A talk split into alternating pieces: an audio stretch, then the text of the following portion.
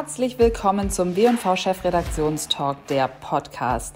Jeden Monat sprechen wir, die W&V Chefredaktion, mit einigen der spannendsten Köpfe der Branche zu Themen, die uns bewegen. Wir zeichnen den Talk als virtuelle Konferenz auf und hier im Podcast können Sie die Gespräche auf der Tonspur nachhören. Wir, das sind Rolf Schröter und ich, Verena Gründel. Und jetzt gehen wir direkt rein. Viel Spaß!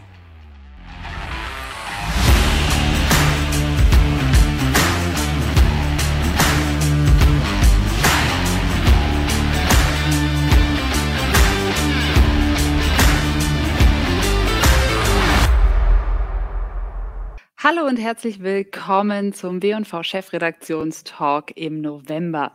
Wir sprechen heute über Beziehungen und über Marktforschung, denn das eine geht heutzutage ohne das andere praktisch nicht mehr. Ähm, Rolf, du hast schon die aktuelle Ausgabe gelesen, in der es um Beziehungen und Marktforschung geht. Wir haben sie heute schon. Die anderen kriegen sie erst morgen und du hast sie schon komplett gelesen. Was war für dich besonders spannend? Ja, besonders spannend fand ich, dass es im Prinzip eine neue Art der Marktforschung gibt. Wir sehen das an Protagonisten wie Civey und September.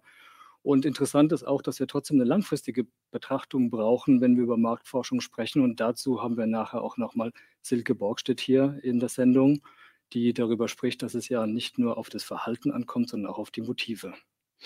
Ich freue mich äh, danach noch, äh, dass wir hier was zu essen bekommen zum ersten Mal. In unserem Bonustrack werden wir die Marke Bosch verköstigen. Ich glaube, das wird ganz spannend, auch zum äh, Zugucken, auch wenn wir euch natürlich leider nichts abgeben können. Ja. Tut mir leid. Und damit würde ich sagen, starten wir direkt rein. Wir sehen dich später nochmal wieder. Bis gleich. Genau. Mhm. Ja, wir starten mit einem Mann, der lineares Fernsehen wieder ins Gespräch gebracht hat. Spätestens seit der Pflegedoku von Joko und Klaas ist klar, dass Pro7-Senderchef Daniel Rosemann so viel Mut beweist wie kaum ein anderer Fernsehmacher hier in Deutschland. Deswegen haben wir ihn zur Mediapersönlichkeit des Jahres 2021 gewählt. Und deswegen wurde er auch ähm, zum Senderchef von Sat1 im Mai noch zusätzlich gekürt.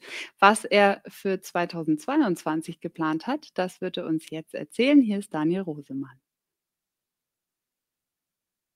Hallo, du bist noch gemutet, Daniel. Absolut, ich, ich habe mich gemutet, weil ich bisher natürlich dir nicht ins Wort äh, fallen wollte. Aber hallo an alle, die zusehen und zuhören und hallo an dich. Hallo, schön, dass du da bist. Du hast ProSieben sehr erfolgreich aufgestellt in den letzten Jahren und im Mai, äh, wie gesagt, hast du noch die Verantwortung für Sat 1 bekommen. Da ist noch das eine oder andere zu tun. An was mangelte oder mangelt es bei Sat 1 noch? Ähm, ich, äh, das, also das, das Ungünstige und was ich wirklich nicht gerne mache, ist so diese Zahnarztmomente zu haben, wenn man äh, reinguckt und man denkt, ja, was hat denn der Vorgänger da gemacht? Ähm, und an der Stelle sei auch gesagt, dass ich äh, mit dem Kaspar Flüger tatsächlich meinem Vorgänger bei Sat 1 äh, sehr gut und sehr eng bin. Er mich aber ganz am Anfang äh, angerufen hat, gesagt, frag mich nicht um Rat, weil du willst es ja besser machen. Also es ist, äh, Sie, ihr, ihr, wisst, ihr seht daran, es ist fast eine freundschaftliche Verbindung. Hm, Sat 1, glaube ich, fehlt es an Stabilität in drei verschiedenen Punkten. Das eine ist eine Markenstabilität, eine Positionierung, das sind meine Kinder im Hintergrund übrigens, eine Markenstabilität, eine, äh, eine, eine Positionierungsstabilität und auch eine Programmverlässlichkeitsstabilität. und ähm, all das, das heißt, dass ich weiß, was, ich, was mich erwartet, gerade linear oder meiner Meinung nach lineare Sender leben davon, dass ich nicht jede einzelne Sendung erwarte, sondern dass ich da Innovation erwarte, aber dass ich das in einem Rahmen erwarten kann, den ich gut einschätzen kann. Und ähm, da finde ich, kann Sat1 noch draufsatteln. Da haben wir mit Pro7 ist ein bisschen glücklicher. Ähm, ProSieben ist eine große, starke, hochwertige Marke, ähm, die übrigens auch ein ganz anderes Publikum äh, anspielt.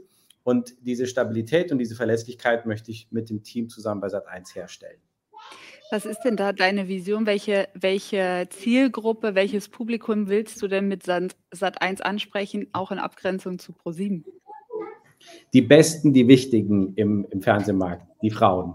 Ähm, und nicht nur im Fernsehmarkt. Ähm, nein, also das, äh, es, es, sind natürlich, es, es, Sat1 muss weiblich ansprechen, Sat1 äh, muss natürlich Mainstream und breit ansprechen mit klarem Fokus auf die Frauen und gerne ab die, für die Frauen ab 40. Also ähm, man, kann, man kann natürlich immer sagen, und das macht jeder große Sender in Deutschland, es geht ums, um, um, um alle, wir wollen alle erreichen, aber ich glaube, dass es gut tut, wenn man sich ein bisschen äh, Gedanken macht, wen genau muss ich denn erreichen? Also ich kann alle erreichen, aber ich muss auch eine bestimmte Zielgruppe haben. Äh, Im Vergleich dazu mit bei ProSieben sind es die jungen, jüngsten Zuschauer, die jungen Zuschauer im Markt. Natürlich äh, wissen wir und, und ich freue mich darüber, dass Menschen 40, 50 plus äh, ProSieben gucken, aber ähm, ich finde es immer gut, wenn man so ein bisschen eine Fokussierung auch hinter den Programmentscheidungen hat. Mhm. Das heißt, Pro7 ist da etwas jünger positioniert, Sat1 ist etwas älter, etwas weiblicher positioniert, wenn ich es mal so vergleiche.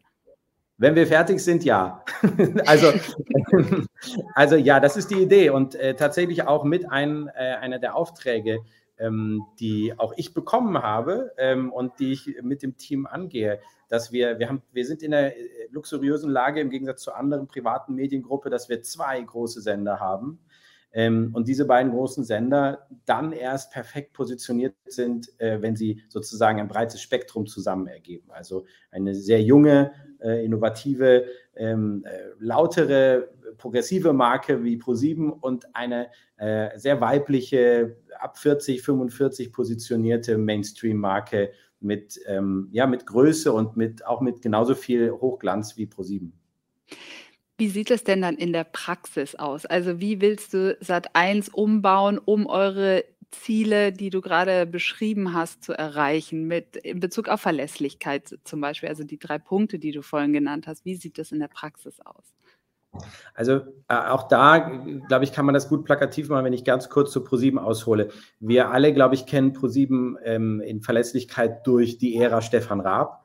Und irgendwann war Stefan weg und dann kam diese Verlässlichkeit, war diese Verlässlichkeit erstmal gar nicht da. Da habe ich, ich erinnere mich daran gut, weil genau da bin ich vom Unterhaltungschef zum, zum Senderchef geworden. Und da war das Regal der Marken erstmal sehr leer. Und ähm, erst da wurde uns, und obwohl ich vorher irgendwie erahnen hätte können, wurde mir da erst klar, wie äh, wie viel Arbeit vor uns liegt, wie viel Positionierung, wie viele Sendungen wir brauchen, äh, wie viele neue Marken wir schaffen. Und ein bisschen ähnlich geht es gerade seit eins. Ich finde, dass das Regal der wiederkehrenden Marken, das ist die eine Antwort auf, auf die Frage, die wiederkehrenden Marken, äh, die gibt es, aber es gibt nicht genügend. Es gibt äh, The Taste mit hervorragenden Werten, es gibt Hochzeit auf den ersten Blick, startet äh, wieder, ähm, aber es gibt eben äh, glaube ich, das, das kann man, kann man sagen, weil es jeder erkennt, deutlich weniger wiederkehrende Marken, Sendungsmarken äh, als bei ProSieben.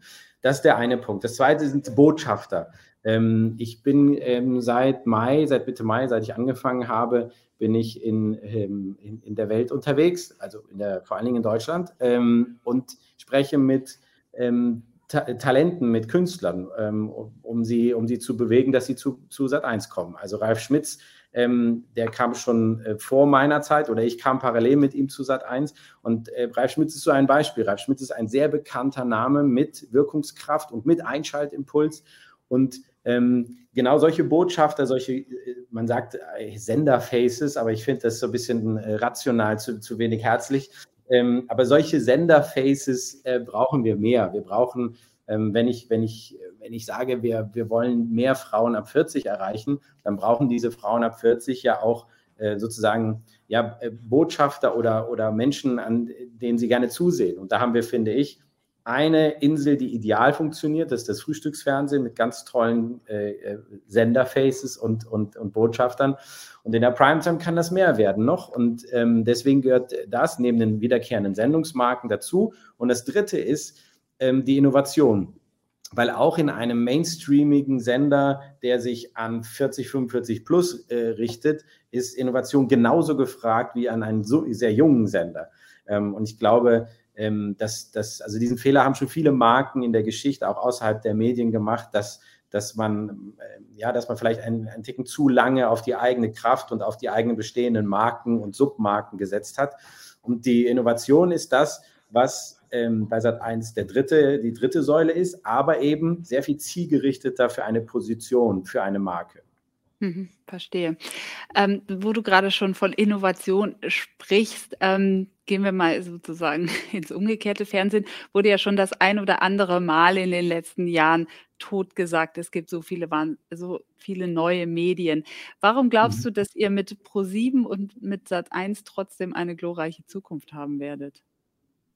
Also ich befürchte ja fast, dass es nicht nur die beiden Sender sind, sondern dass der eine oder andere konkurrierende Sender auch noch äh, dabei sein wird. Aber ähm, also ich glaube, was, was, ähm, was äh, Fernsehschaffende sich oder, oder, oder Bewegtbildschaffende ähm, äh, sich ja mit Blick aufs lineare Fernsehen zugestehen müssen, ist, äh, es wird nicht immer so weitergehen. Aber ich bin auch überhaupt kein Freund davon, jetzt 2021 ähm, entweder den Punkt schon zu erreicht zu haben oder auch zu sagen, äh, an dem und dem Tag war es das mit dem linearen Fernsehen. Ich glaube, was wir, was wir sehen können, und das, ähm, äh, das sind zwei Sachen. Das eine ist etwas, was uns äh, beschäftigen sollte im Sinne Obacht und das andere ist etwas, was sehr optimistisch macht. Das eine ist, die Menschen gucken nicht mehr automatisch Fernsehen.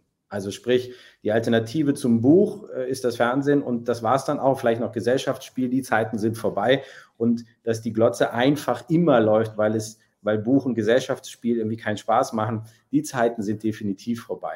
Ähm, das heißt, die Menschen äh, sehen deutlich mehr Highlights oder deutlich bewusster die großen, wertigen Dinge oder eben die, ähm, ja, die, die, die Marken, die sie, denen sie vertrauen. Also nehmen wir Bares Ferraris, um ein Beispiel äh, nicht von Pro7 und Sat1 zu nehmen. Das ist ja kein, keine Riesenidee, das ist ja keine riesige Sendung.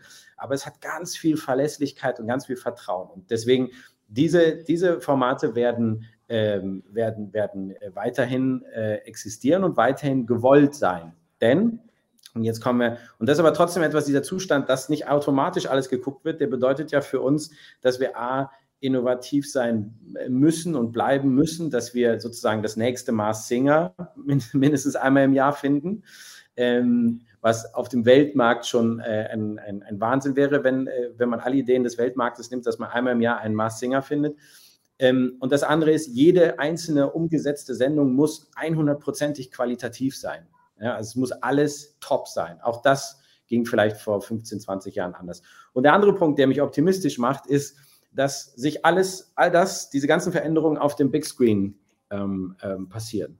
Das heißt, ähm, ja, wir sind nicht mehr alleine auf dem Big Screen, ähm, aber ich finde, wir müssen dann, und das sage ich gerne mal zu, ähm, äh, zu, zu meinen Redaktionen, wenn die Menschen doch mehr denn je den Big Screen nutzen und wenn wir da nicht mehr alleine sind und wenn wir nicht mehr davon ausgehen können, dass wir automatisch gesehen werden, ja, dann müssen wir ja nur noch die Besten sein. Also wir müssen nur noch das beste Programm machen, dann wird man uns sehen. Und dann ist auch. Äh, Klingt ganz einfach. sage naja, im Prinzip ja. Also im, im, ich finde, also malen, ja.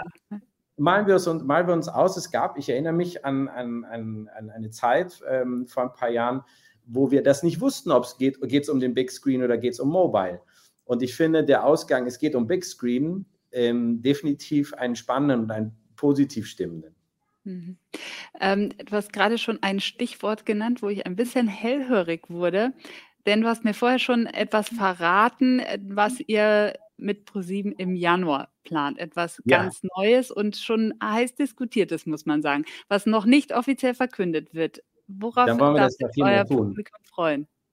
Genau, dann wollen wir das doch hier mal tun. Ja. Also, ähm, ich, ich, ich, ich hoffe darauf, dass mindestens ein Viertel äh, aller Zusehenden und Zuhörenden äh, sich zu Mars Singer äh, ZuschauerInnen äh, zählen, weil das müsste dann ungefähr das mit dem Marktanteil äh, bedeuten.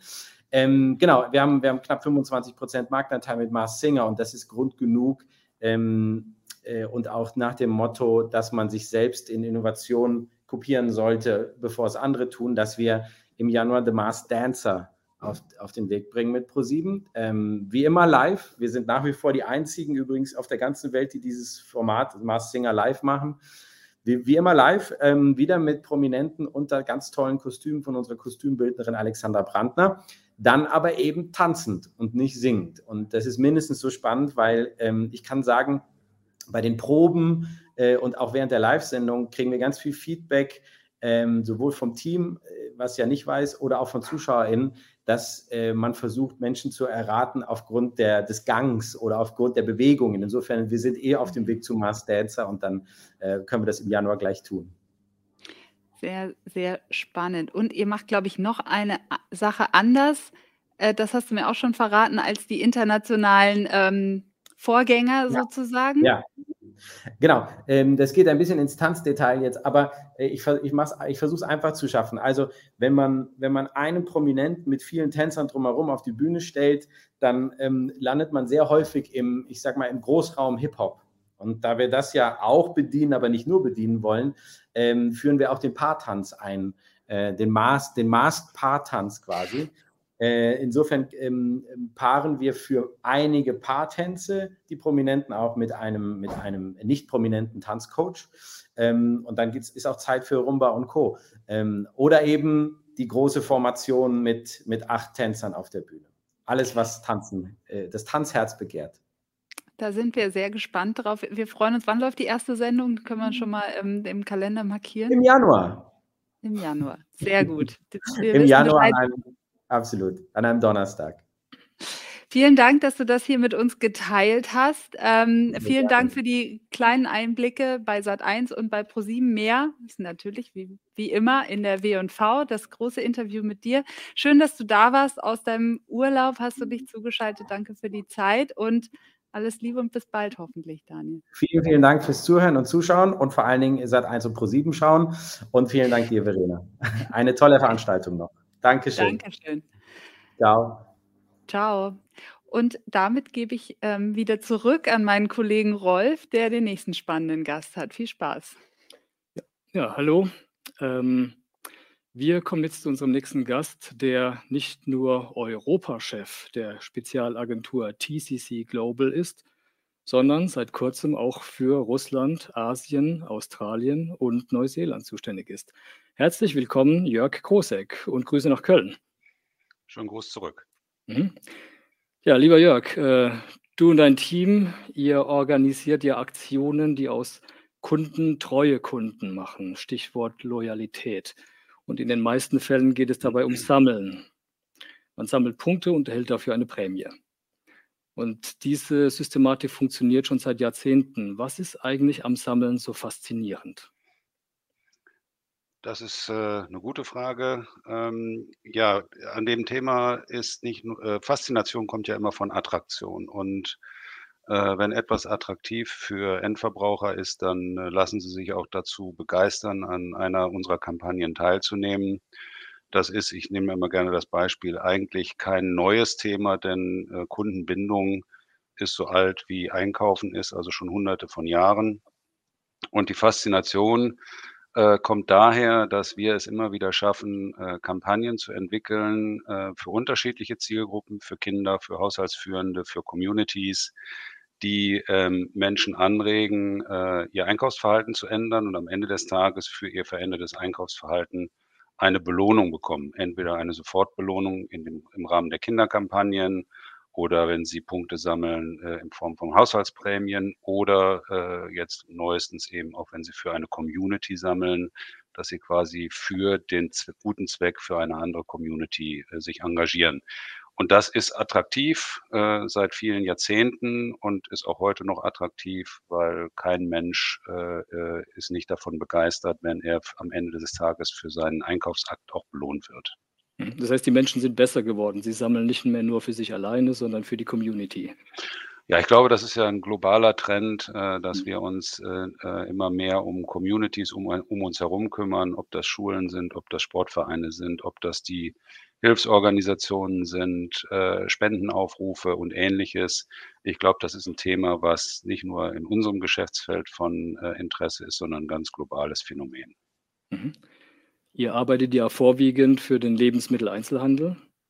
Und äh, früher waren in diesem Bereich Discounter die Billigheimer. Die Zeiten sind längst vorbei. Auch Aldi und Lidl sind zu Marken geworden. Ähm, Was unterscheidet aus deiner Sicht eigentlich Aldi und Lidl voneinander?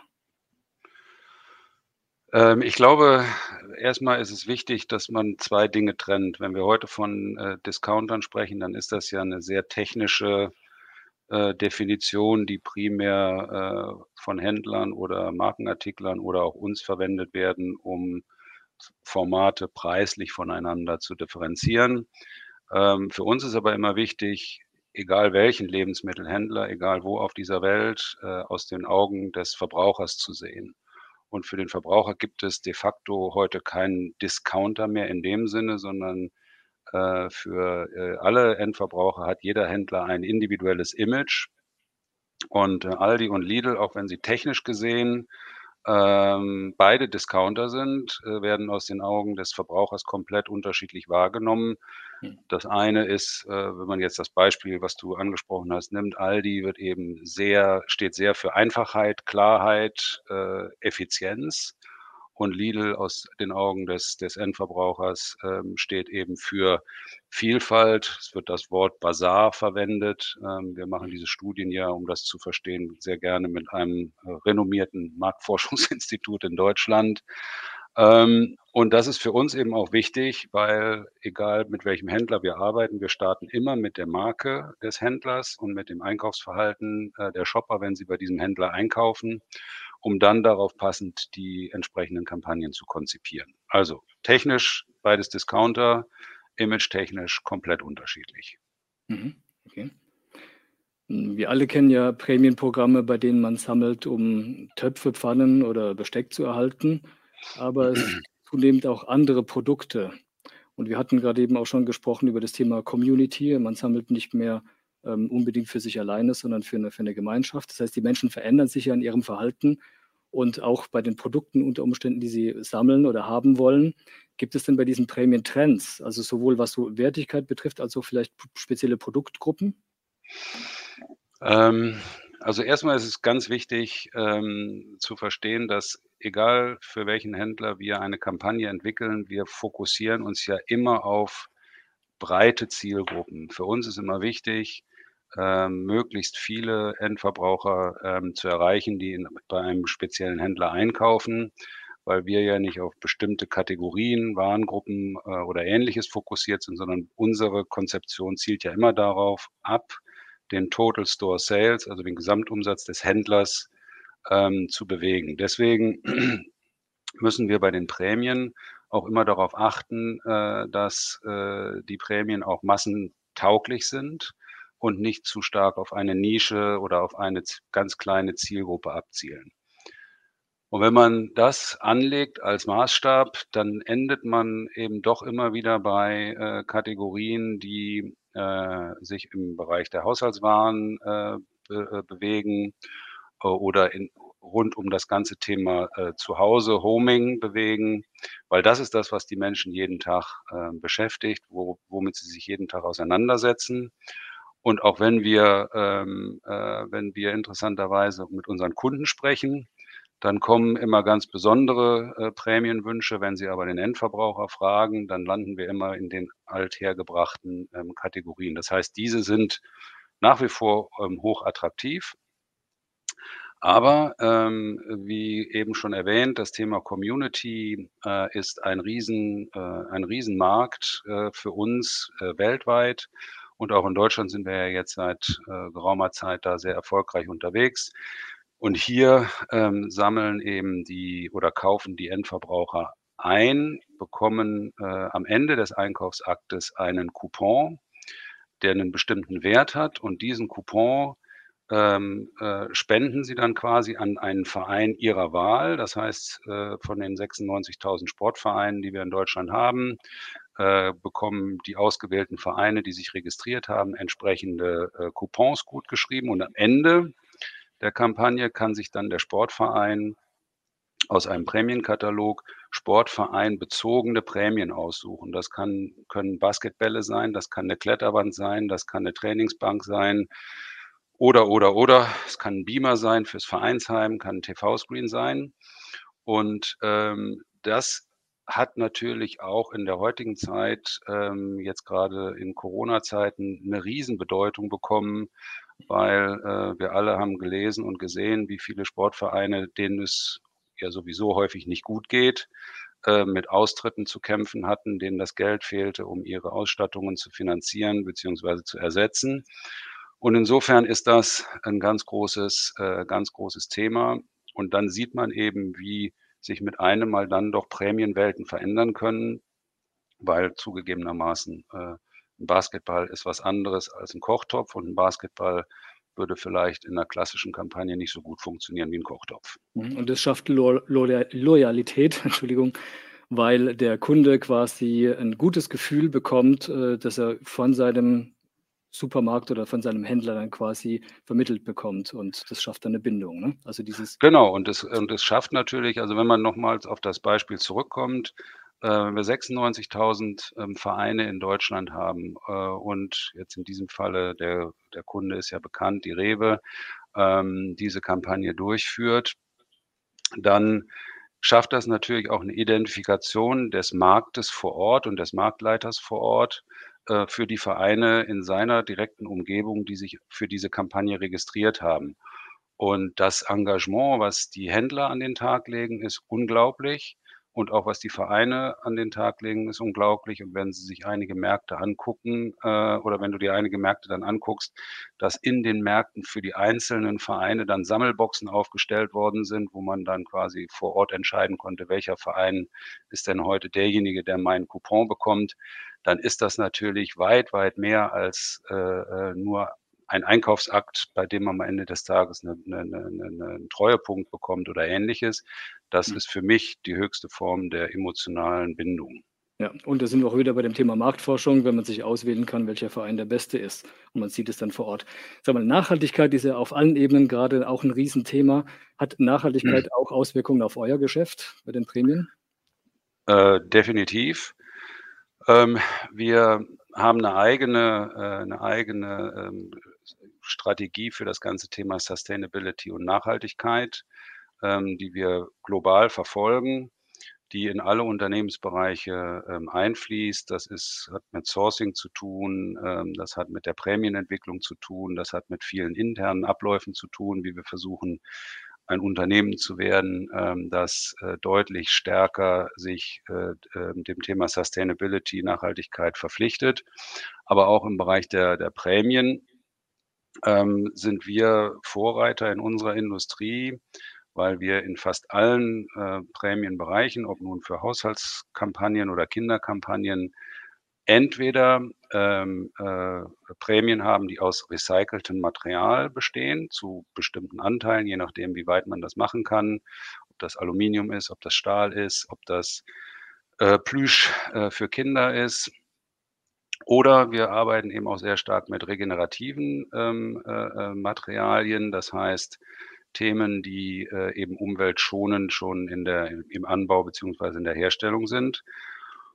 Und das bieten wir jetzt mittlerweile seit über zwei Jahren ähm, weltweit unseren Kunden an. Ähm, was man hier allerdings wirklich sehen muss, das ist jetzt so ein bisschen aus meinem internationalen Background, ähm, es gibt sehr, sehr unterschiedliche, ich sag mal, Niveaus, was die Fortschrittlichkeit angeht ähm, die äh, wir weltweit sehen. Ähm, Deutschland ist sicherlich ein, ein, Markt, der da sehr weit ist und sehr sensibel ist.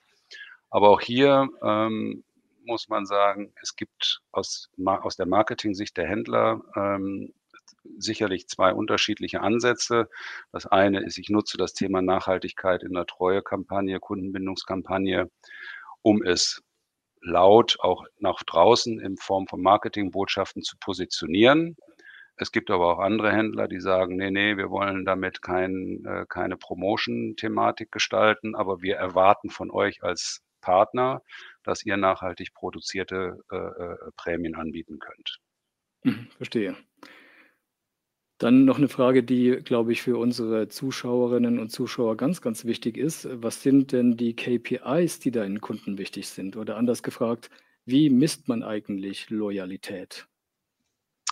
Äh, also Loyalität kann man äh, sicherlich in vielerlei ähm, Hinsicht messen. Wenn man jetzt erstmal guckt, wie messen unsere Kunden äh, ob eine Loyalitätskampagne, eine Treuekampagne ähm, äh, tatsächlich erfolgreich gewesen ist. Und da gibt es für uns zwei ähm, ganz un zwei ähm, unterschiedliche äh, Parameter. Das eine ist ein sehr rationaler Parameter, das ist nämlich äh, das Thema Return on Investment. Also sprich, wie viel habe ich als Händler in eine Kampagne investiert? Wie viel Zusatzumsatz und Zusatzmarge ähm, habe ich aus der Kampagne herausgezogen und ist die Marge, die zusätzliche Marge, die, die ich generiert habe, äh, deutlich höher als das, was ich in die Kampagne investiert habe, dann war es wirtschaftlich ein Erfolg. Ähm, und der zweite große Parameter ist ähm, äh, der Return on Emotion, den wir äh, auch systematisch, marktforscherisch ähm, äh, äh, analysieren. Das heißt, da messen wir äh, mit Hilfe von renommierten Marktforschungsunternehmen tatsächlich über eine bestimmte Methodik hat sich die Einstellung von Endverbrauchern zu der Einzelhandelsmarke, die diese mhm. Kampagne durchführt, positiv verändert, indem wir vor der Kampagne messen, während der Kampagne messen, nach der Kampagne messen und wenn sie dann, wenn man dann gewisse äh, äh, eine gewisse Historie in den Kampagnen hat, dann sieht man da teilweise doch sehr schöne und sehr positive Veränderungen, ähm, speziell im Bereich der, der, äh, des sogenannten Return on Emotion. Und ähm, das wird ein Thema, was immer, immer wichtiger wird, weil ähm, sicherlich in dem gesamten Marketing-Mix äh, eines jeden Händlers auch das Thema Kundenbindung eine zunehmend stärkere Rolle spielt oder nicht zunehmend eine schon immer starke, aber noch stärkere Rolle spielt, da ähm, der Kampf der Fläche gegen den Wettbewerb oder auf der Fläche gegen den Wettbewerb immer stärker ist und äh, wir eben das ganze Thema Onlinehandel haben, was da auch mit reinspielt ähm, insofern ist dieses ganze Thema emotionale Kundenbindung, also sprich Return on Emotion, ähm, sehr, sehr wichtig, weil das ist ein starker Treiber für die tägliche oder mehrfach in der Woche äh, äh stattfindende Kaufentscheidung. Mhm. Gut. Ähm, Jörg, vielen herzlichen Dank, dass du bei uns warst. Das war sehr interessant. Ähm, wir sehen uns bald mal wieder und ähm, Gerne. ich gebe zurück im Studio an unsere nächste Gesprächspartnerin und an meine Kollegin Verena, weil jetzt gehen wir ein bisschen tiefer auch in das Thema, glaube ich, Gefühle, Emotionen. Vielen Dank, Jörg. Bis bald. Danke dir. Tschüss. Vielen Dank, Rolf. Ganz genau. Sie kennen ja wahrscheinlich alle das Modell der Sinusmilieus. Das ist nicht mehr ganz neu. Entwickelt wurde das erste bereits in den 80er Jahren. Aber heute kann man sagen, ist es so aktuell denn je. Denn Erst kürzlich hat das Sinus-Institut die Milieus neu positioniert, neu geformt, äh, denn es gibt ganz äh, spannende und interessante Entwicklungen in der Gesellschaft, die abgebildet werden in dem neuen Modell. Aber äh, es gibt noch einen weiteren Grund, denn ähm, die Sinusmilieus und die daraus abgeleiteten Erkenntnisse haben dem ganz aktuellen Programmatic Advertising einiges voraus. Und ähm, ich habe jetzt eingeladen Silke Borgstedt, die ist Geschäftsführerin des Sinus-Instituts und sie wird uns jetzt Details verraten zum neuen Modell. Hallo Silke. Hallo, grüß dich Verena. Hi, schön, dass du da bist.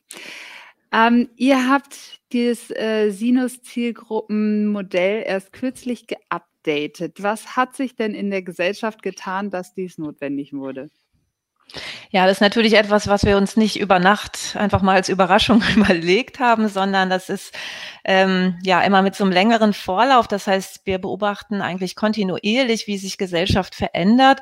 Äh, was verändert wirklich? Also zum Beispiel passiert durch Corona etwas Neues oder bleiben Wertegefüge in sich stabil und ähm, wir haben eben in den letzten Jahren, insbesondere in den letzten fünf, sechs Jahren, einen deutlichen Wandel gespürt, der eben ähm, ja auch dazu geführt hat, das Modell entsprechend anzupassen, was sich dann eben auch qualitativ und quantitativ entsprechend abbilden ließ. Was waren da die Strömungen, die ihr beobachtet habt?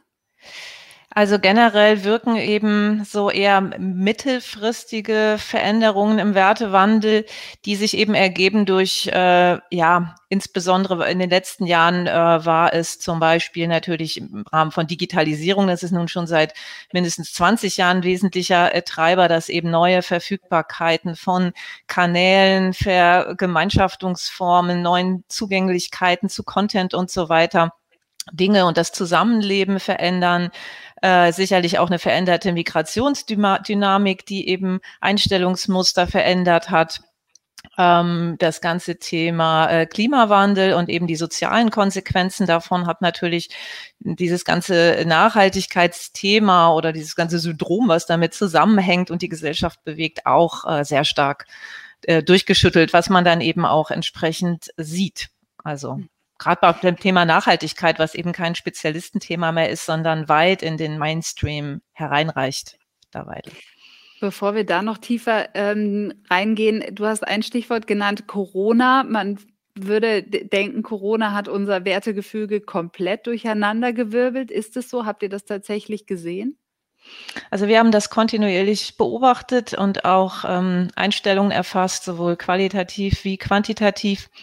Und wir haben gesehen, äh, dass Corona eher wie ein Verstärker gewirkt hat. Also wir haben äh, beobachtet, dass Menschen in solchen Krisensituationen äh, auch versuchen, mit ihren jeweils eigenen Prinzipien ähm, eher zu agieren. Also dass diejenigen, die sich sozusagen ohnehin generell neu orientieren, auch hier schneller wieder Fuß gefasst haben und so eine Art von Krisencoolness entwickelt haben oder weitergetragen haben, die sie aber auch vorher schon ein Stück weit hatten. Im Sinne von, wenn dies nicht mehr mein Business ist, dann mache ich halt was anderes.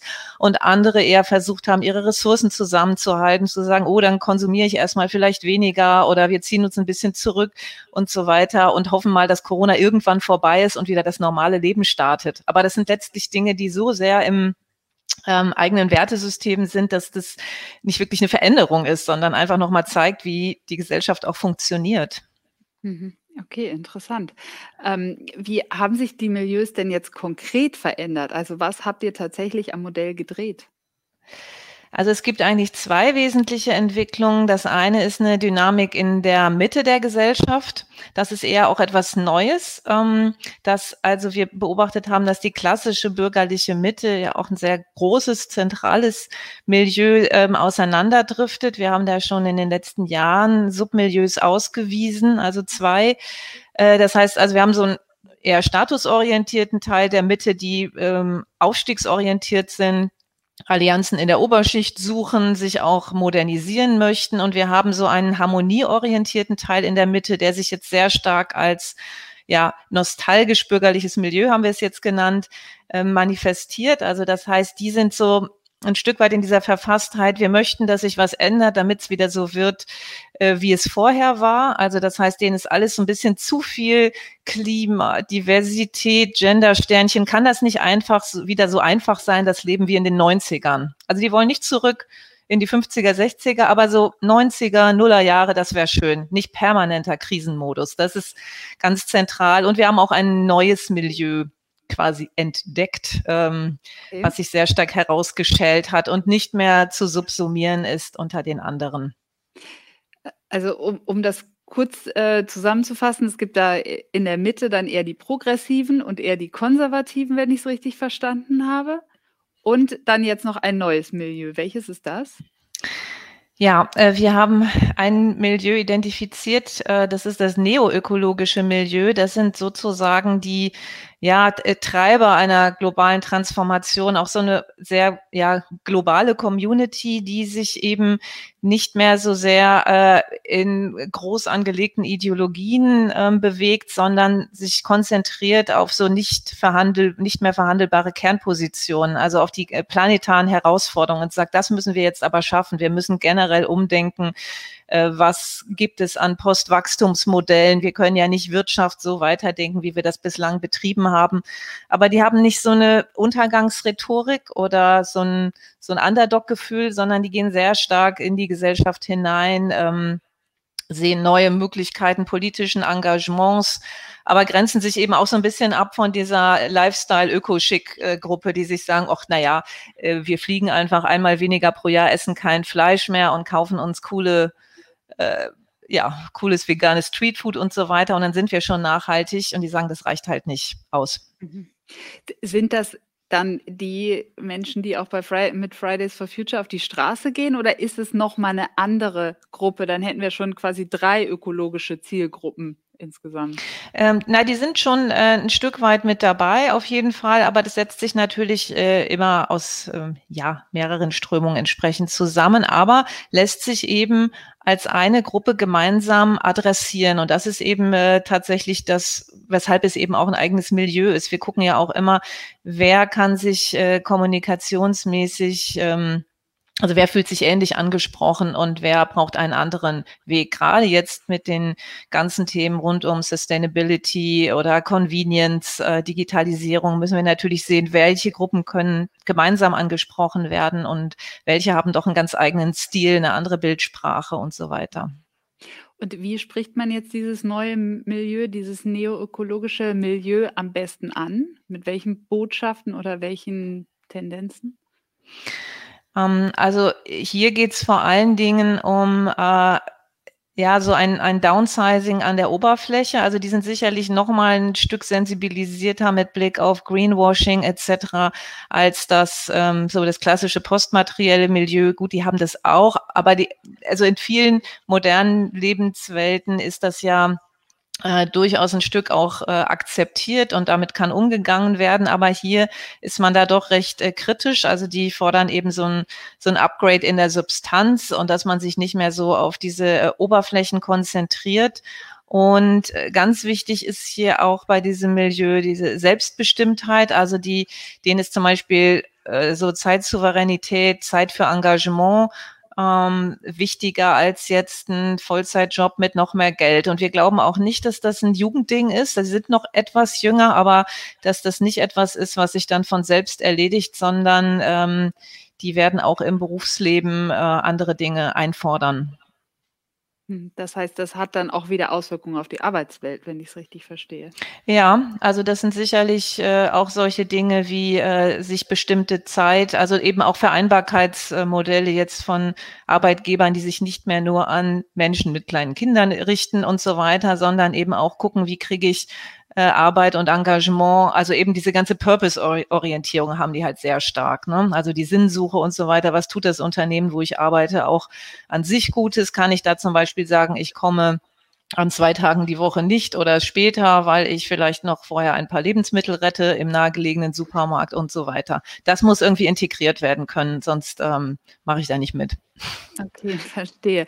Nun geht gerade im Marketing und in der Kommunikation ziemlich viel in Richtung Nachhaltigkeit. Äh, letzte Woche habe ich äh, von Ströer erfahren, zwei, zwei Drittel der Kampagnen, die sie, die sie schalten, ähm, die bei Ihnen gebucht werden, haben irgendwas mit Nachhaltigkeit zu tun. Aber so wie du es jetzt sagst, gibt es ja noch einen großen Teil der bürgerlichen Mitte und natürlich auch andere Milieus, die das eigentlich gar nicht so wirklich interessiert oder sich vielleicht sogar abgeschreckt davon fühlen, weil sie nicht viel zu tun haben wollen mit den ganzen Problemen.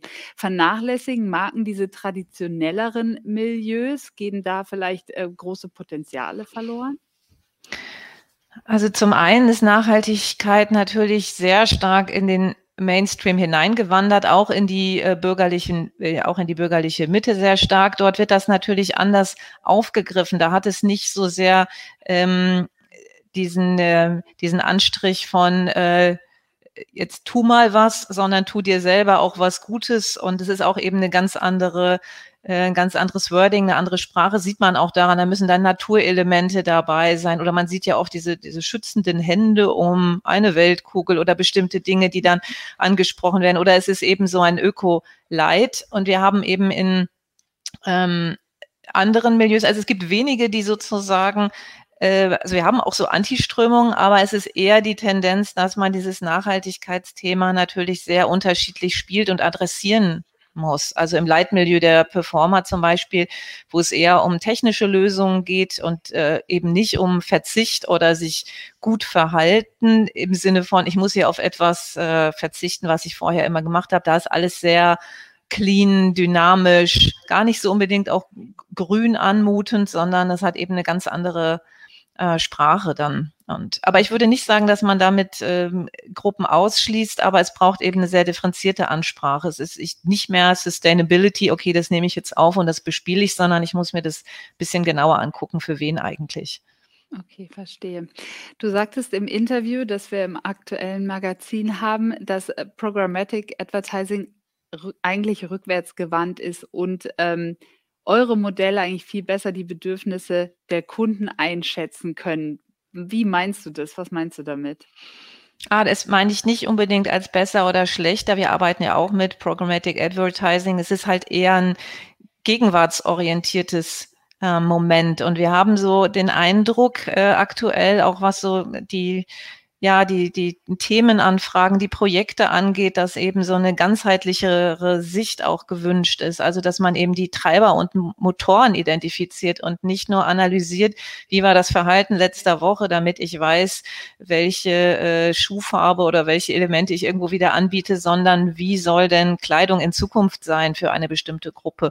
Also, dass, dass ich eher gucke, wie kann ich dann Personen in den nächsten fünf oder zehn Jahren adressieren und natürlich muss ich auch in die Gegenwart gucken, wie ist denn die aktuelle Situation und was brauche ich deshalb auch kurzfristig. Aber die, die wirkliche Veränderung kann dann eben eher durch solche Dinge gelingen, aber jetzt eben generell durch auch eine Zielgruppenorientierung. Ne? Also es muss jetzt nicht anhand von Milieus sein. Wir matchen das ja auch oft mit produktspezifischen Segmentierungen, also dass wir Milieus und Produktsegmentierungen zusammenführen. Okay, okay. Vielen Dank. Ähm, vielen Dank, dass du dabei warst. Mehr könnt ihr wieder im Heft lesen. Ähm, ich wünsche dir noch einen schönen Nachmittag äh, bzw. schönen Abend und ähm, sag Tschüss und bis bald, Silke. Vielen Dank. Auch einen schönen Abend. Tschüss. Danke. Tschüss. Und damit gebe ich noch zum, Vorlet äh, zum letzten Mal eigentlich zurück an dich. Äh, du hast jetzt noch die vorletzte Gästin sozusagen für uns hier. Ja, und und zwar ein Gast, der künftig eine sehr wichtige Rolle spielen wird, jedenfalls was das Miteinander in der Agenturbranche angeht. Äh, in wenigen Tagen, also in drei Wochen, um genau zu sein, wird sie nämlich voraussichtlich zur Präsidentin des Agenturverbands GWA gewählt werden. Ich begrüße ganz herzlich die Chefin von Wundermann Thompson, Larissa Pohl. Hallo Larissa, guten Tag. Hallo, kannst, kannst du mich schon sehen? Ich kann dich sehen und hören. Jetzt bist du kurz weg, aber ich hoffe, dass du mich hören kannst. Ich sehe dich jetzt nicht, aber ich würde schon mal die erste Frage stellen, falls du mich hören kannst. Ähm, Präsidentin des GWA, ist das ein Traumjob? So, die Verbindung zu Larissa ist offenbar, da ist sie wieder. Ja. Man muss sagen, du machst das spannend, Larissa. Das ist der Vorführeffekt hier. Tut mir leid. ja, kein Problem. Ich weiß nicht, ob du meine erste Frage jetzt gehört hast. Ich stelle sie einfach nochmal. Ja. Präsidentin des GWA. Wahrscheinlich wird es ja am 24. November soweit sein. Ist ja. das ein Traumjob? Ja, klar. Also ähm, ich habe mich natürlich irre gefreut, als Benjamin mich gefragt hat. Und ähm, ich bin sehr gespannt, sehr aufgeregt und, äh, und freue mich. Hm. Traumjob, ich weiß gar nicht, ob man das so sagen kann, aber ähm, ich freue mich auf jeden Fall. Ich finde es eine wahnsinnig spannende Herausforderung. Mhm. So wie es aussieht, wirst du ja die allererste Frau an der Spitze des GWA sein. Verspürst du ein äh, Gefühl der Genugtuung dabei?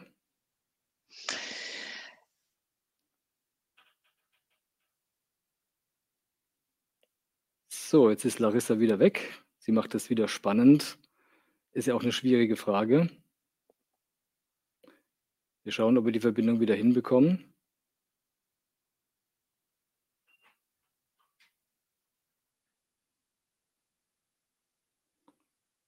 Bisher klappt das nicht mit der Verbindung. Aber ich sehe, dass Silke noch im, Silke Borgstedt, du bist noch im, in der Leitung drin, ne? Vielleicht können wir dich auch noch mal kurz dazu holen, bis Larissa wieder da ist. Dann machen wir so eine, fast so eine Dreierrunde. Oder klappt es noch? Habe ich mir gerade noch schnell einen Kaffee gehört. Ich habe mich schon auf Zuschauermodus eingestellt, aber. Ähm. Ja, ich dachte mir, bevor ich jetzt anfange, irgendwie so einen Monolog zu machen, dass ich hole dich noch mal kurz dazu, bis Larissa wieder da ist. Auch gut. Vielen, vielen Dank. Ähm, ich fand es übrigens sehr, sehr interessant, was du gesagt hast eben und auch äh, unser Interview hier in der aktuellen W&V. Und zwar, weil es um das Thema Marktforschung ging und in der Marktforschung geht es ja häufig darum, so ein Verhalten zu analysieren und äh, zu sagen, du musst zum Beispiel so und so handeln, weil die Verbraucher so und so handeln und ihr geht aber einen anderen Ansatz und du sagst, es geht um die Motive der Menschen. Das heißt im Prinzip eine viel tiefer gehende Analyse. Ne? Also es ist die Kombination sicherlich. Jetzt ist aber Larissa wieder da. Ich möchte jetzt niemandem die Redezeit wegnehmen. Ich, ich stehe jederzeit zur Verfügung, aber ähm, ja, vielen, vielen Dank, Silke, auf jeden Fall. Da. Dann, kommen wir nach, dann machen wir weiter mit Larissa, damit wir im Zeitplan bleiben. Aber vielen, vielen Dank, dass du dabei warst, liebe Silke. Und, Sehr äh, gerne, jederzeit wieder. Ich bin ja. hier. Okay. So, Larissa, dann schauen wir mal, ob es jetzt funktioniert mit der Leitung. Ich ja, habe genau. mich jetzt übers Handy eingewählt. Vielleicht funktioniert das. Okay, dann probieren wir es mal. Also wir waren stehen geblieben bei der Frage, ob das eine Genugtuung ist, dass du als erste Präsidentin des GWA höchstwahrscheinlich in die Geschichte des GWA eingehen wirst, wenn alles glatt läuft am 24. November. Ja, also ähm, das kommt natürlich irgendwie als Zweites, äh, wenn äh, jemand mich anspricht auf, auf die Rolle, zu sagen, ja, äh, und du bist ja auch dann die erste Frau. Ich hoffe und äh, bin eigentlich davon überzeugt, dass ähm, ich nicht gefragt wurde, weil ich eine Frau bin, ähm, sondern aufgrund der ähm, fachlichen oder mhm. inhaltlichen Qualifikation äh, für das Amt. Und ja, klar ist es auch ein Stück weit, dass ähm, äh, dass man denkt, okay, man kann es man kann es dann schon zeigen, dass auch als Frau der Weg irgendwie, äh, da ist und man ihn gehen kann. Und ein Stück weit ist es vielleicht eine Vorbildfunktion, so wie auch, ähm, ja, Dörte Spengler-Ahrens, äh, den RDC anführt. Und, ähm, ich freue mich. Aber klar, man möchte jetzt nicht auf die Rolle als also die Rolle auf das Geschlecht Frau bezogen Ja, klar. wissen. Nee, klar, ich glaube, ähm, du hast ja auch ganz, ganz spannende Themen im Gepäck. Man hat es ja gesehen, was du bisher auch schon im GWA geleistet hast. Du engagierst dich schon seit Jahren im Vorstand des GWA für Themen wie den FI einerseits, das ist ein sachliches Thema, aber auch für Sachen Ja. wie Gleichstellung, Diversität, Inklusion. Das heißt, Themen, die Menschen vereinen. Und, ähm, was sind denn aus deiner Sicht die wichtigsten Themen für das kommende Jahr davon? Na, ich glaube, ich würde mich tatsächlich, ähm, äh, weiter rund um den Menschen ähm, beschäftigen. Ich finde, das ist eines der wichtigsten Themen, die wir aktuell haben. Wir diskutieren über das Thema Fachkräftemangel oder ähm, äh, Mitarbeiter in der Agenturbranche und ähm, wir wir sehen im Moment, und ich habe mit vielen Kollegen gesprochen, dass wahnsinnig viel Unruhe im Markt ist. Wir kommen aus der Corona-Zeit oder wir sind immer noch mittendrin. Äh, Menschen wechseln die Agentur aus dem Homeoffice heraus. Ähm, wir haben ganz andere Probleme, äh, neue Mitarbeiter zu finden, als wir, als wir das noch hatten, äh, unterschiedliche Fachkräfte zu finden. Und äh, dann haben wir das Thema Diversity, Inclusion, Equity, also alles rund um unsere Mitarbeiter und die Menschen, die bei uns in der Agentur arbeiten. Und ich glaube, das ist und bleibt eines der wichtigsten Themen, die wir auch im GWA an die Spitze stellen müssen. Mhm. Du hast gerade gesagt, du bist ja auch ähm, an der Spitze der Agentur Wunderman Thompson und äh, mit tiefem Kundengeschäft drin. Wie bekommt man sowas hin? Äh, auf der einen Seite dieses Tagesgeschäft an der Spitze einer Agentur, das sicherlich absolut kräftezehrend ist und dann auch noch an der Spitze eines Verbandes, wo man äh, auch eine große Aufgabe vor sich hat. Das ist doch heraus sehr herausfordernd. Ja, äh, also ich würde sagen, mit, mit Spaß und Freude, so, ähm, so banal das vielleicht klingt, aber ich lebe davon, dass ähm, von der Inspiration, von der Inspiration aus Kundengesprächen, aus Mitarbeitergesprächen und aber auch aus Gesprächen mit Kollegen. Und ähm, das macht mir Spaß, wenn, wenn ich mit unterschiedlichen Menschen über Themen sprechen kann. Und äh, das ist auch das, was mich am GWA so fasziniert und begeistert, dass man einfach permanent im Austausch ist mit unterschiedlichen Kollegen und anderen Meinungen. Mhm.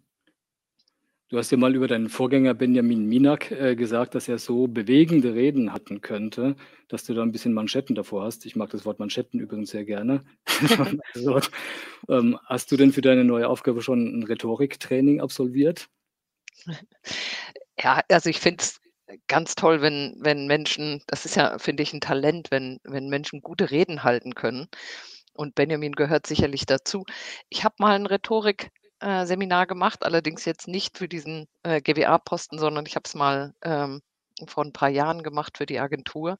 Und ähm, das, das ist schon sehr beeindruckend, was man lernt ähm, über Selbst- und Fremdwahrnehmung. Also meistens fühlt man sich ganz anders, als es ankommt, im Guten wie im Schlechten. Mhm. Und ähm, ja, also ich, ich bewundere das, wenn Menschen tolle Reden halten können. Ja. Du hattest auch wir hatten telefoniert vor ein paar Tagen, da hattest du mir ein bisschen erzählt von deiner Anfangszeit in der ersten Agentur und äh, auch ein bisschen aus dem Nähkästchen geplaudert. Ähm, hast du daraus auch schon viel gelernt für, die, für dieses Thema Menschlichkeit und den Umgang miteinander, weil du warst, bist ja in einer ungewöhnlichen Position in die Agenturbranche reingekommen, ne? Ah, ich, äh, was meinst du jetzt genau in äh, einer ungewöhnlichen Position? Nein, nein, du, bist, du bist ja sozusagen nicht direkt als, äh, als Grafikerin oder als ähm, äh, oder auf, äh, also als Kundenberaterin ähm, reingekommen, oder soweit ich es mitbekommen habe, sondern über ähm, Assistentin des Vorstands, oder so war das doch. Hm? Ja, genau. Ich habe damals in der, ich habe Psychologie studiert in Mannheim mhm. und ähm, habe in der äh, in der WOB, der Agentur äh, in Firnheim gearbeitet, da im Projektmanagement am Anfang und dann ist die damalige Vorstandsassistentin ausgefallen. Und mhm. ähm, dann habe ich eben die Hand gehoben und gesagt, das mache ich, weil äh, da bin ich eben am Puls des Geschehens und kriege alles mit. Tippen kann ich nicht. Das habe ich den beiden auch gesagt, aber ähm, wir haben uns dann ganz gut zusammengegroovt und ich glaube, ich habe wahnsinnig viel gelernt in mhm. der Zeit. Und ähm, habe dann nach Abschluss des Studiums auch da angefangen zu arbeiten, um die strategische Planung aufzubauen. Mhm, okay. Ähm, in dem Interview mit meinem Kollegen Konrad Breyer hier in der aktuellen WNV hast du angedeutet, dass du ein offeneres Miteinander im Verband haben willst und dass man sich untereinander auch mal erzählt, was nicht so gut läuft, um voneinander zu lernen. Ähm, das klingt nach einem richtigen Kulturwandel in der Agenturbranche. Was meinst du, wie lange braucht es, um so einen Kulturwandel auch wirklich umsetzen zu können? Ja, wir haben ja im GWA die Foren und äh, die Austauschplattformen, wo man merkt, dass, dass äh, Agenturvertreter sich auch austauschen. Und ich finde, wir sind eine Branche, die geprägt ist vom Wettbewerb. Das liegt mhm. auch daran, wie wir unser Geschäft bekommen. Eben durch Pitches, durch Gegeneinander, direkte Konfrontationen hintereinander, Preisdruck. Und ähm, das ist die eine Ebene. Und die andere Ebene ist, die andere Ebene ist das, was lerne ich voneinander und was mache ich Rike und ich damals die EFI-Seminare zu geben. Da war jeder völlig, völlig überrascht, dass wir als Vertreterinnen auch von Agenturen ähm, Seminare geben, wie man einen guten Effi schreibt. Und mhm. das ist, glaube ich, genau das, worum es geht. Zu sagen, nee, es geht überhaupt nicht darum, ähm, dass nur man selbst den guten Effi schreibt, sondern unsere Branche wird besser, wenn wir in der Lage sind, unsere Cases besser darzustellen und äh, unseren, unsere Erfolge besser zu dokumentieren. Insofern, je mehr tolle Effi-Cases, desto besser. Und äh, das ist einfach eine andere Form des Miteinanders. Und das glaube ich, das, das kommt viel mehr, auch mit einer neuen Agent, äh, Art von Agenturen, mit einem anderen Führungsstil sieht man ja auch in äh, vielen Agenturen. Und äh, dieses Miteinander, ähm, das finde ich, müssen wir weiter fördern und äh, den Austausch auch fördern, weil ich glaube, dass Kollaboration heute eins der wichtigsten Themen ist mhm. untereinander. Genau. Und äh, nach dem Motto, die Flut hebt alle Schiffe, wenn alle besser werden, dann nützt es der gesamten Branche, wenn ich die richtig verstehe. Ne? Ja, absolut. Also wir müssen sicherlich, jede, jede Agentur für sich muss überlegen, was ist mein Leistungsportfolio, was, äh, was ist mein Angebot, mit, wie trete ich am Markt auf. Aber als Branche brauchen wir eben ähm, eine gemeinsame Stärke. Wir müssen unsere Branche immer nach vorne stellen und sagen, wir sind eine tolle Branche, komm in diese Branche oder arbeite bei uns, bleib bei uns in der Branche. Und das ist ein Miteinander. Mhm. Gut. Ähm, Larissa, ich wünsche dir ganz viel Erfolg und äh, toi toi toi, dass alles äh, klappt mit Vielen der Wahl äh, Ende November. Herzlichen Dank, dass du dabei warst und ähm, wir sehen uns garantiert wieder und schönen Abend noch. Ne? Vielen Dank und entschuldige bitte nochmal die Technikprobleme hier. Ist kein Problem. Dankeschön, ja. vielen Dank für die Einladung. Ciao. So, Ciao. und damit äh, kommen wir zu unserem heute äh, letzten Gast und äh, dem schmackhaftesten Gast auf jeden Fall, denn ähm, er ist etwas ganz Besonderes, ein Bonustrack, haben wir so angekündigt. Er hat schon im Top-Management äh, bei Positionen, äh, Top-Management-Positionen auf Marken wie Apple, Intel und Siemens gearbeitet. Jetzt ist er mit seiner Agentur FDY Brand Positioning ähm, angetreten, um die Marke Bosch schmack, schmeckbar zu machen. Was das bedeutet, verrät er uns gleich selbst. Ich begrüße ganz herzlich hier bei uns im Studio übrigens und komplett getestet und geimpft den Co-Gründer von FDY, Freddy Osterberger. Hallo. Hallo Rolf. Hallo zusammen. So, jetzt es gibt was zum Essen heute. Ja, Freddy, ähm, du hast hier ein Gericht entwickelt für die Marke Bosch. Wie kommt man eigentlich auf die Idee, sowas zu machen? Ja, das ist ein äh, langer Prozess, muss ich sagen. Und vielleicht darf ich äh, mit dem kommunikativen Aspekt zuerst anfangen. Äh, und zwar ging es ja in erster Linie darum, wie man eben Markenwerte vermitteln kann. Und wie wir alle wissen, äh, ich war 30 Jahre auf Industrieseite, du kennst es seit vielen, die Zuschauer kennen es. Markenwerte interessieren an und für sich niemanden. Sie sind extrem schwierig in Unternehmen zu kommunizieren und sie hängen an und für sich immer relativ lahm in den Fluren auf Postern oder in irgendwelchen Webseiten. Also die Markenwerte zu kommunizieren ist extrem schwierig. Auf der anderen Seite ist es aber so, dass natürlich Markenwerte extrem wichtig sind. Sie geben Orientierung. Ich muss sie kennen als Mitarbeiter. Äh, nur so kann man auch eine Marke von innen aufbauen. Und da haben wir einen Konflikt. Äh, wie kamen wir dazu? Ich bin vor circa eineinhalb Jahren mit dem Boris Dolkani, dem CMO von Bosch, zusammengesessen und wir hatten exakt dieses Thema diskutiert und sagten, wie kann sowas funktionieren? Wie bekommen wir die Markenwerte in die Köpfe und Herzen der Mitarbeiter? Und haben dann die äh, Idee entwickelt, dass wir das an dem Case Bosch einfach mal ausprobieren und die Markenwerte versuchen in ein Rezept zu überführen. Also quasi kann man Marken kochen, wenn man das jetzt so landläufig sagen möchte. Man kocht natürlich Marken nicht, aber haben Marken einen spezifischen Geschmack. Ne? Ja. Und das ist eine absolute Weltneuheit. Äh, man glaubt es kaum, dass da noch niemand draufgekommen ist.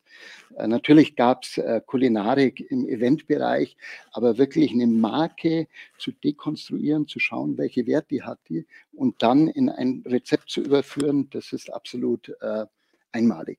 Jetzt könnte man ja sagen, so, so ein Essen, Marke als Essen ist irgendwie was Nebensächliches. Dann sagst du, nein, Moment, ganz und gar nicht, sondern das ist extrem wichtig auch für die interne Kommunikation ins Unternehmen rein.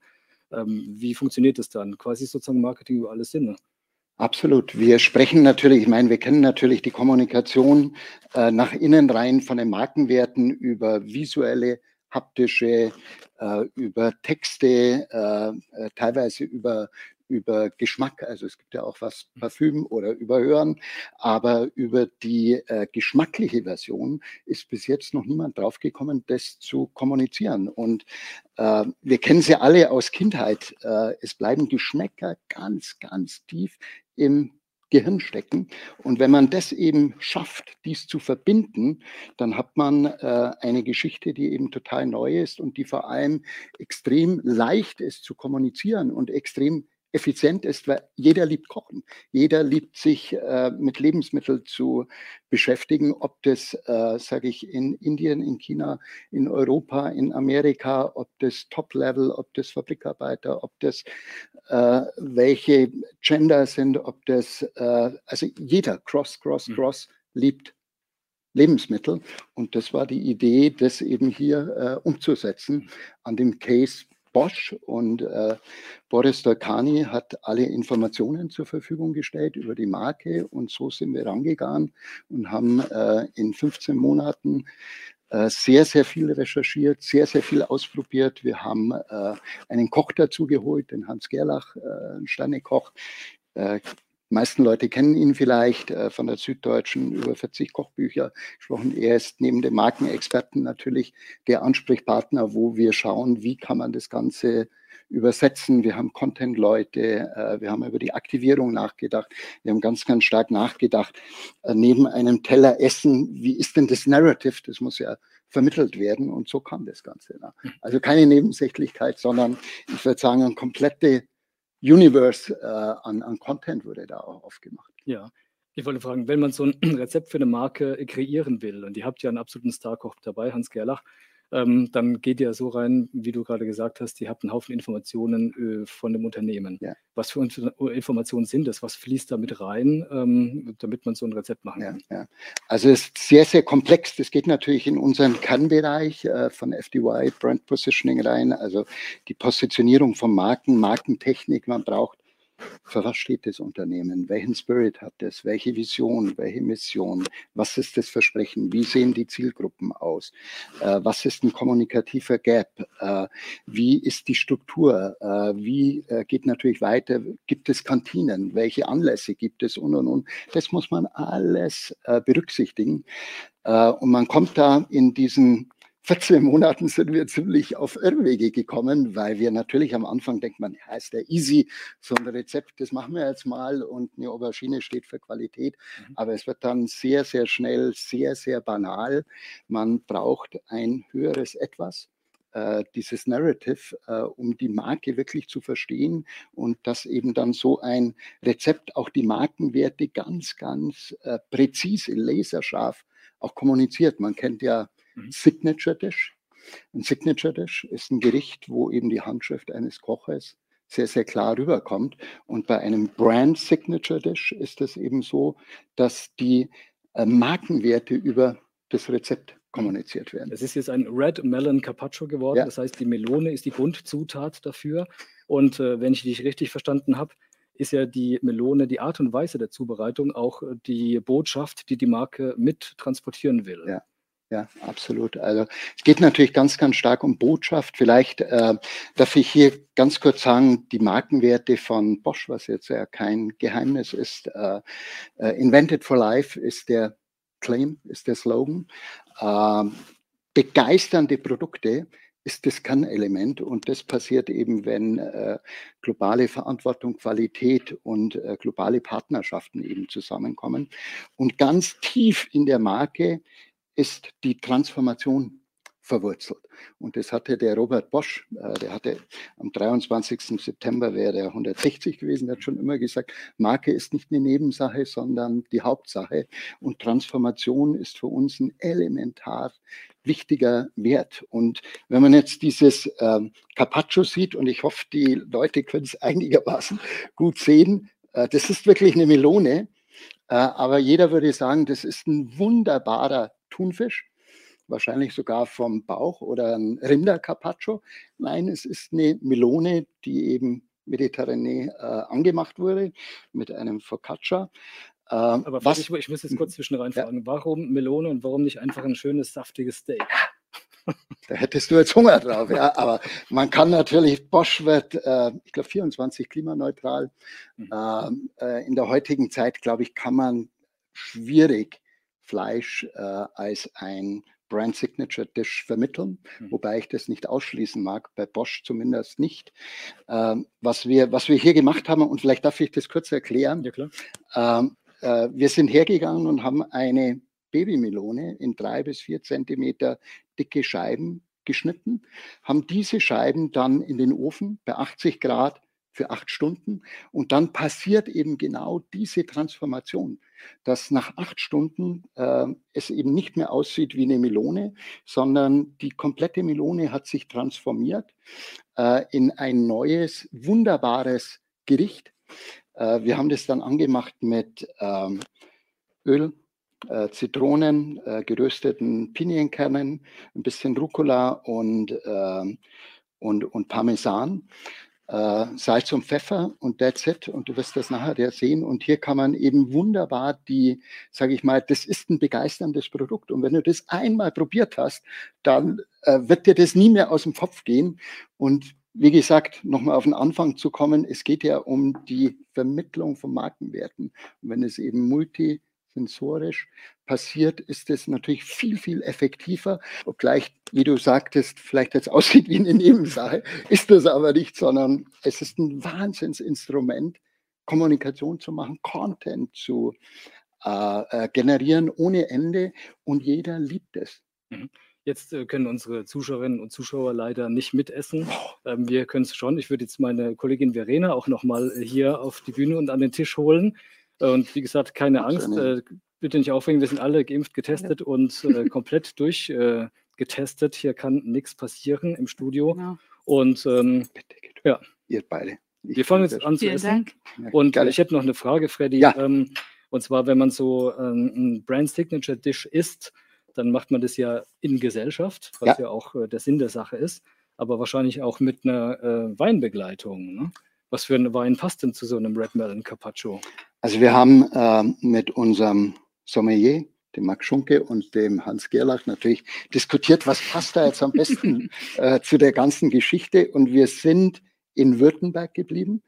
Äh, es ist ein Muskat-Trollinger. Ich weiß nicht, ob das vielen Leuten was sagt. Das ist eine sehr klassische, alte, rote Weinsorte. Die, ich hol die mal, würde ich vorschlagen die äh, die äh, Winzer Siegloch, sind junge Winzer, entwickelt haben, überraschend frisch mit einer Mineralität, nur 10% Alkohol. Äh, und wie man sehen kann, passt ja auch die Farbe hier wunderbar dazu. Also formal mhm. ist natürlich auch immer ist natürlich auch immer wichtig, wie beim äh, Carpaccio, was ich noch sagen wollte, auch die Marke Bosch ist natürlich rot und rund und so ist eine Melone auch. Ähm, und auch das Formale ist wichtig und lasst es euch jetzt mal schmecken und äh, lasst euch mal die, die Markenwerte auf der Zunge zergehen. Vielleicht ja. auch ein, ich bin super gespannt. Ein Story-Tasting, nicht mehr Storytelling. Also, wir werden jetzt, glaube ich, den Zuschauerinnen und Zuschauern das nicht zumuten, dass wir jetzt äh, hier essen. Das werden wir gleich im Nachklapp machen. Wir würden an dieser Stelle einfach nochmal darauf verweisen, dass unser nächster Chefredaktionstalk am 8., äh Quatsch, am 7. Am Dezember 7. stattfindet, 7. nämlich schon. einen Tag bevor das nächste Heft erscheint, das am 8. Dezember kommt. Und es wird wieder sehr interessant, weil da geht es dann nämlich um die 100 Köpfe des Jahres. Und ähm, würde uns sehr freuen, wenn ihr am 7. dann wieder dabei seid und reinschaltet. Genau. Und äh, Freddy und wir, wir lassen es uns jetzt gut gehen. Ne? Ja, dann würde ich sagen, wir stoßen noch einmal wir an. an. Und auf unsere Zuschauerinnen auf und Zuschauer. euch natürlich auch. Die Zuschauer. Prost. Schön, dass du dabei warst. Cheers. Bis ja, zum 7. Vielen Dank fürs Zuschauen. Macht's gut. Danke. Tschüss. Ja, probiert mal.